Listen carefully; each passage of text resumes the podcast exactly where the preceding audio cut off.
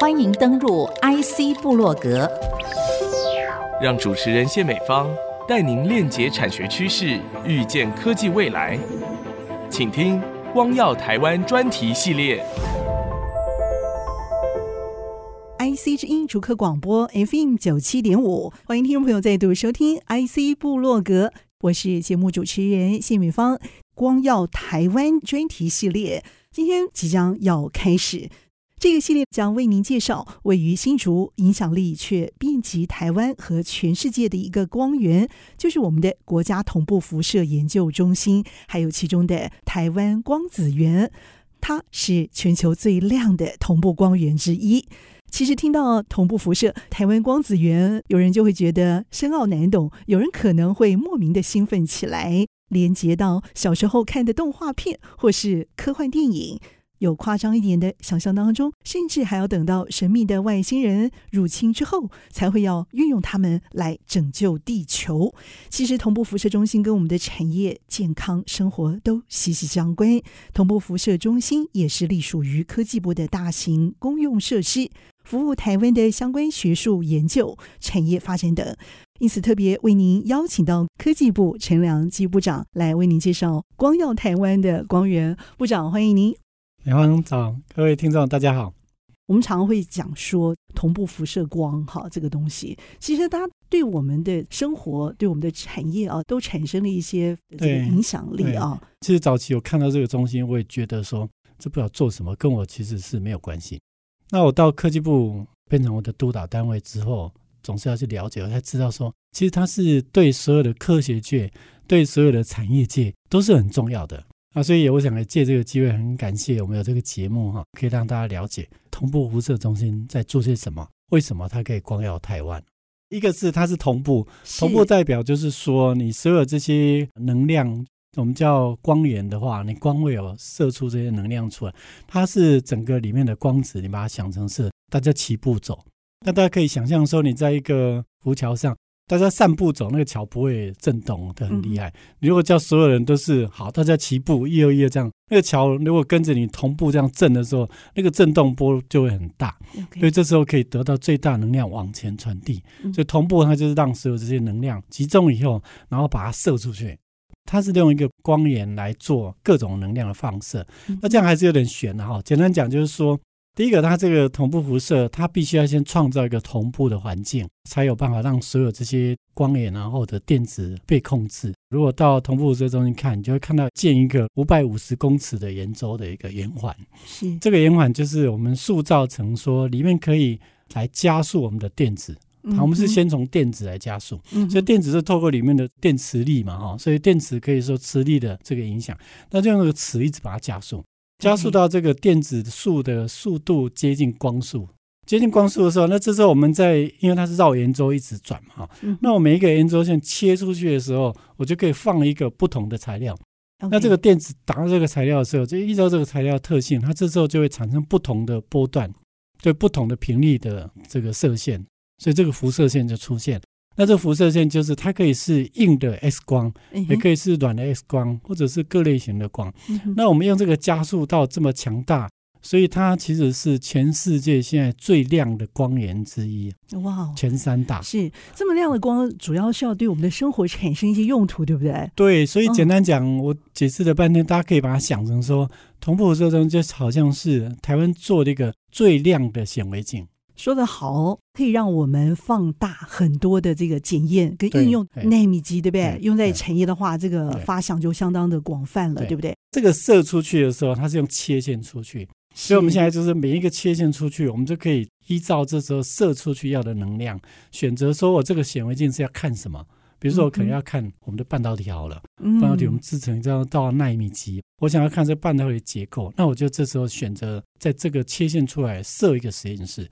所以它这个圆周总共可以设四十几个不同的实验室，哇，就可以每一个实验室就因为它光源的频段不一样，选择看不同的东西。它也可以看我们一般的蛋白质，嗯，两年前不是有诺贝尔奖得主就看到蛋白质结构，其实在我们同步辐射中心是可以看得到的。嗯嗯，当然也可以看我们纳米，也可以看我们现在一般人用的手机里面最重要的锂电池，电池在做充放电的时候，它其实它里面的颗粒大小会变化。嗯，那我们就要知道你颗粒大小变化是不是这个受充放电几次会被影响，那就可以看到说我怎么样做这样的材料的时候，可以让电池的寿命跟电容量可以加大。这都可以透过这个同步辐射中心的光子源来做这个检测。它的泛用性哦，跟生活的连结度哈。跟听众的生活是有直接关联的哦。我们要来举实例谈一谈哦，就是说在像是发展药物方面，还有医疗，还有环保方面，部长，你要不要就是讲一两个你觉得印象比较深刻的一些例子啊？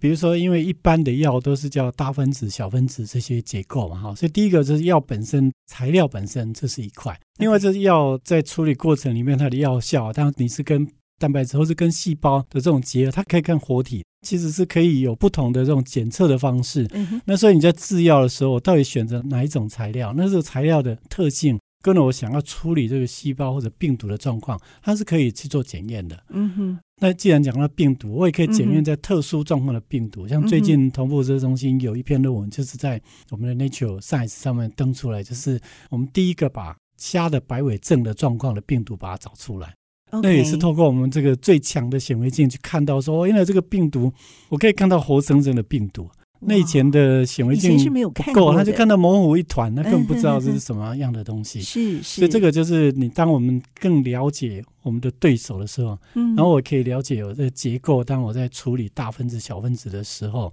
我结构的变化，我都可以用这个显微镜来看。那看完我就知道说，这时候怎么去对应它，可以得到最好的制药。这个实验现在在我们很多的化学跟制药是用的非常多呀。换句话说，知道对手的这个虚实，还有它的变化，哈，那个路径我们都可以窥探得出来，所以我们也可以容易找得到解决问题的办法，对不对？对，所以相对的这些解决的用药啦、医疗啦、环保这方面的一些情况，都可以找到解决的途径，对，对不对？我们讲显微镜的意思，也就是说。它是增强人看不到的这种区域嘛？那而且它因为非常强烈的光，大家也可以想象说，家里如果打一个超强光的时候，几乎没有任何灰尘你看不到。哇！那是因为它打光以后的效果。所以相对我们现在这个同步辐射中心所看到。它因为这个强度，甚至你看到病毒可以变成是看到它的立体的这种环状的状况，嗯哼，那这个是更厉害。我想这个也是我们为什么说这个不是只有台湾重要，嗯、我们每年接待的国际的科学团队上千人了哈，嗯哼，对这个对全世界这个领域的科学团队也是非常重要。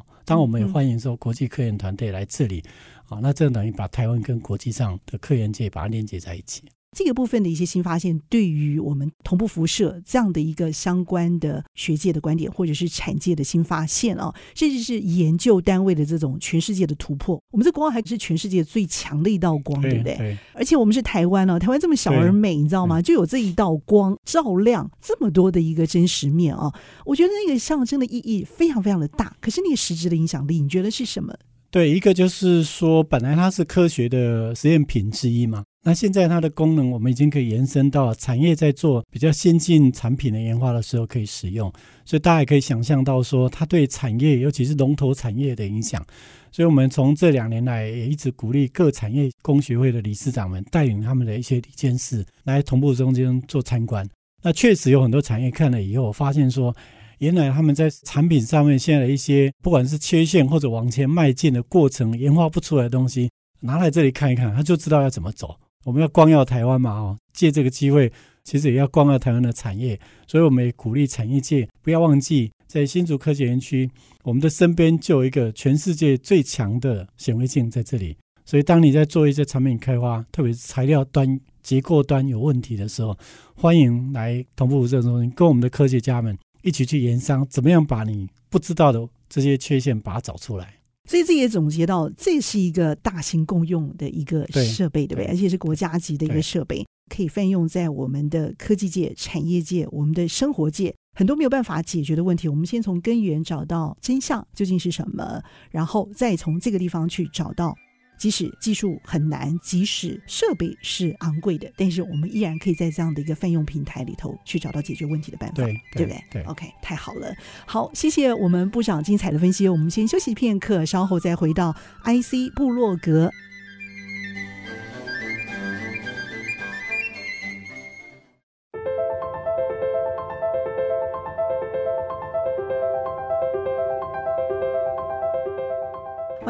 回到 IC 部落格节目。那么今天 IC 部落格非常开心哦，遇到我好久不见的这位科技部的长官。那么与其用贵宾啊形容我们这位长官啊，吴宁形容是一个科技界的大家长哦，因为每每在许多的科技创新的一些领域上头啊，需要拼搏、需要挺身而出的时候，哈，我觉得您都有为我们的科技界这边来发声。换句话说，我觉得经历了相当多的更值得挑战的这些领域啊。都可以看得到您的光影，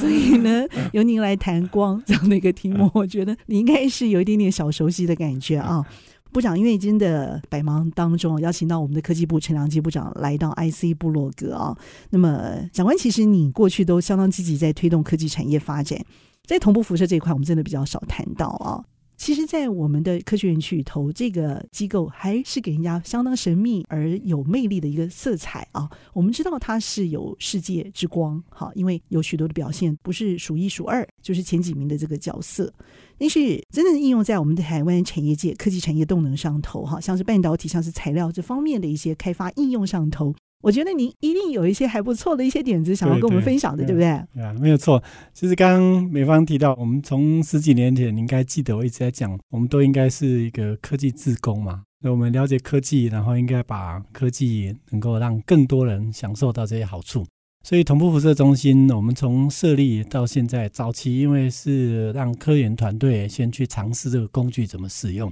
那这几年慢慢看到说，当产业进到某一个比较困难的地步，我们称为说这个叫最强的显微镜嘛。你显微镜要用的时候，还是要有一些比较厉害的才用得到，一般眼睛看得到，大家就不需要。所以，我们当我们的产业现在慢慢进入到微米、纳米级的时候，那这时候的显微镜对产业往前迈一步就非常重要。我们就以说，竹科最重要当然是半导体产业是一块。那我们也知道摩尔定律现在。呃，量产的是七纳米，马上要拼的是五纳米。那研发在做的可能是两纳米、三纳米。两纳米、三纳米，现在人在怎么样，你怎么去了解说？那我两纳米、三纳米的结构到底要怎么去看它？那我这时候整个材料在过程里面。我把它放到这炉子里面，过程里面，我怎么样知道我这结构上面这这个线段切出来到底会是如何？我应该在细微结构也可以先去了解，甚至说你很多要做这个 bonding，就是你要把它做 connection，就是接线的这个过程里面，它是材料的变化，那这个对我们园区的厂商更为重要。所以我们在往前走的这个尖端科技的进到纳米级的材料，其实都需要。我就举说。我们前一阵子手机大家在用的时候，常会碰到一个问题：手机充电的时候，或者你用久了，手机会热，对不对？哈，那这这个就过程里面，你整个是电池一直在消耗电跟充电过程，充换电过程里面也会造成说这个电池会起火，起火对厂商就是非常大的灾难嘛，哈，登上头条。对对，可是那起火原因是什么呢？绝对不是简单的漏电而已，而是说。你这个现在手机都用锂电池嘛？锂电池里面的正负极里面都有所谓的颗粒的大小，它其实真正是利用颗粒来储存你那个电能。所以一般好的这个锂电池，它颗粒我们叫 grain size 是可以够大的，但是其实在充完的过程，那颗粒的破碎会变成小颗粒。所以这个过程，当你全部都变成小颗粒，你就没办法充电了。所以它是有寿命，在这个过程里面，因为它实在太小，那你怎么能够去了解说我哪些不同材料？它的效能可以提升。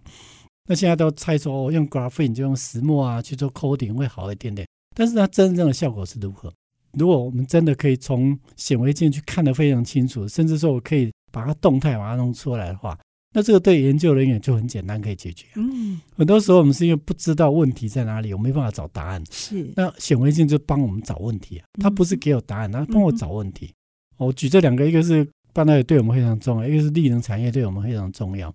这些都跟材料结构有关，所以只要是材料结构的部分，嗯哼，你你觉得说，哎，我就有一点疑问，嗯哼，那其实同步辐射中心都可以帮我们忙，嗯，所以我我觉得不要受这个辐射的这个字的影响，我觉得很神秘，是，其实辐射就是一般能量的传递，嗯哼。就是说，我们讲说它是全世界最强的这个光嘛，哈，表示它整个能量其实是非常大。是哦，同步辐射中心一年耗的这个电，它是用亿来算的啊。哦，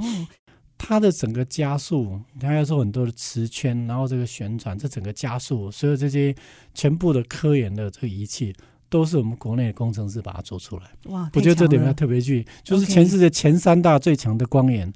那整个几百个 engineer 在里面，其实这所有的部件全部都是我们的工程师把它完成的。是。其实这里头蕴藏了很多这个小小的光束在里头啊。如果不讲你没有提的话，我们真的还不晓得，就是说他在未来学界这方面的这个开发能量上头是这么的一个令人期待啊。所以在学界这方面的一些突破上头，您觉得他起码在台湾，我们可以听到很多 IP 啦、patent 啊这方面的一些突破跟累积建立。我们现在确实有这样，因为同步辐射自己也做一些评量哈，因为他们既然这是一个国家级的实验设施，就这花了百亿啊。那百亿的设置，当然希望每一个研发成果都应该是全世界最领先的。所以同步辐射确实有在看，说他们透过科研团队来这里一起做实验以后，所发表论文的等级啊，几乎是国内各个国家级实验室里面最高的。OK，也就是说，他们因为他几乎可以看到别人看不到的现象，所以他可以很快提出一个别人没办法解的问题。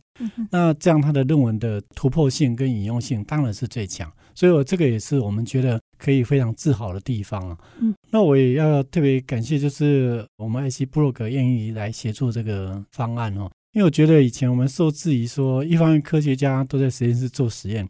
然后一方面我们的名称又叫同步辐射，真的很多人都觉得它很神秘。那我们就希望说，透过美方的节目，让更多我们听众们，然后也能够让更多的不管科研或者是产业界的朋友了解说，其实它是一个科学使用的工具。那大家可以尽量来使用。你不让你这样讲，我们就比较能同步了，你知道吗？对对对。其实我觉得心态上哈是可以并行的。其实这道光真的真的很强，怎么去界定它，怎么去捉摸它啊，让它可以聚焦在某一个领域上头。像我们刚刚部长您提到的一些产业领域啊，包括半导体、包括材料的一些突破。我觉得都是可以去设计的啊，只是我们怎么去界定、怎么去定义呢？在产业这方面的一些应用，您会认为它这个切线出去，我刚刚讲说大概可以有四十几条，原则上现在大概四十二条。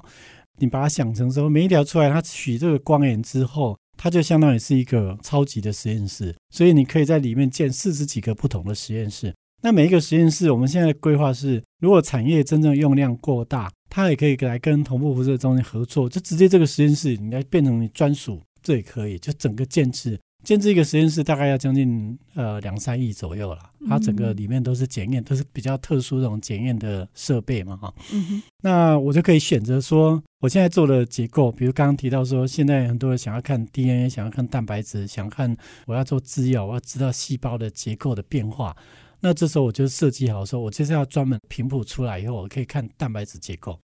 那那我这时候所有的设备我就取出来以后，依照我的设备的需要把它建置起来。那这时候它就可以做这方面的试验。你可以想象中四十几个不同的实验室，就是可以做四十几种不同的频谱出来的显微的形态。那不同显微镜，它当然又可以有这个不同的应用。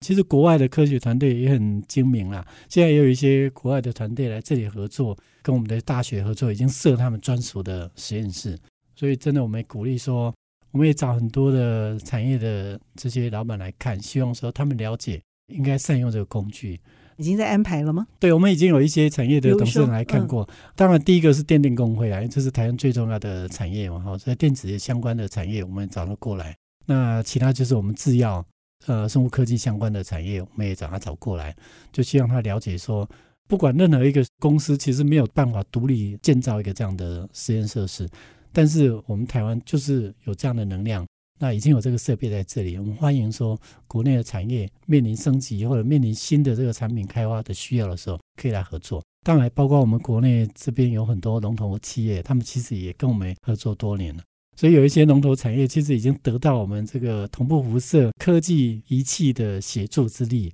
他们能够在全球征战，也是靠我们有这样好的科研的设备。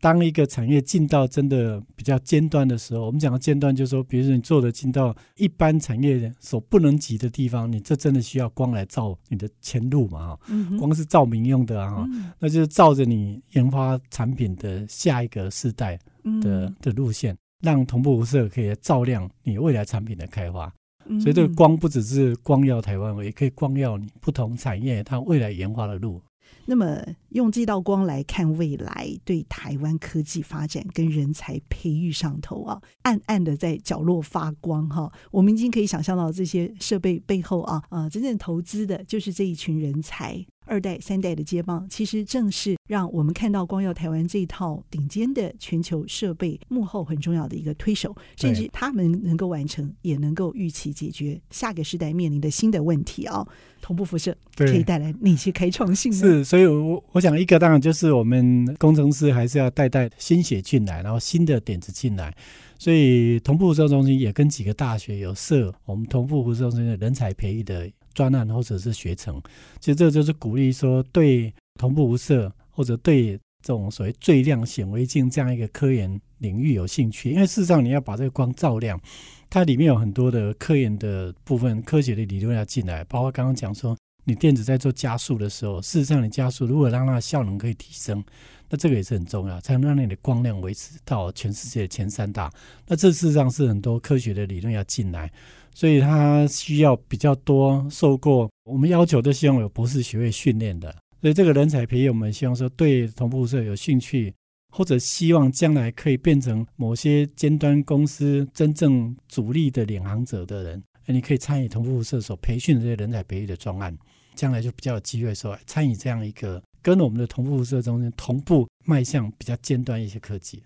其实同步辐射中心啊，正是您所带领的众多这个财团法人之一的一个团队啊，所有努力的一个目标。光耀台湾啊，一步一步的照亮前面的路，解决世代的艰难的问题，对，对不对？对。好，部长，我们节目真的要结束，你有没有什么话要在这个时候 做 ending？提醒大家。好，就是提醒大家说，政府为大家布建很多国家级的设施，那同步辐射是其中一个很特别的实验的仪器。台湾也是全世界最亮的显微镜之一，希望大家了解这个就在我们身边，好好来善用这个工具。非常的谢谢我们的科技部部长陈良基博士哦，把这个显微镜带到了我们的 IC 部落格。非常谢谢部长，谢谢非常谢谢，谢谢听众朋友您共同的参与。IC 部落格，我是谢米芳，我要和部长一起在频道 say goodbye，拜拜。拜拜。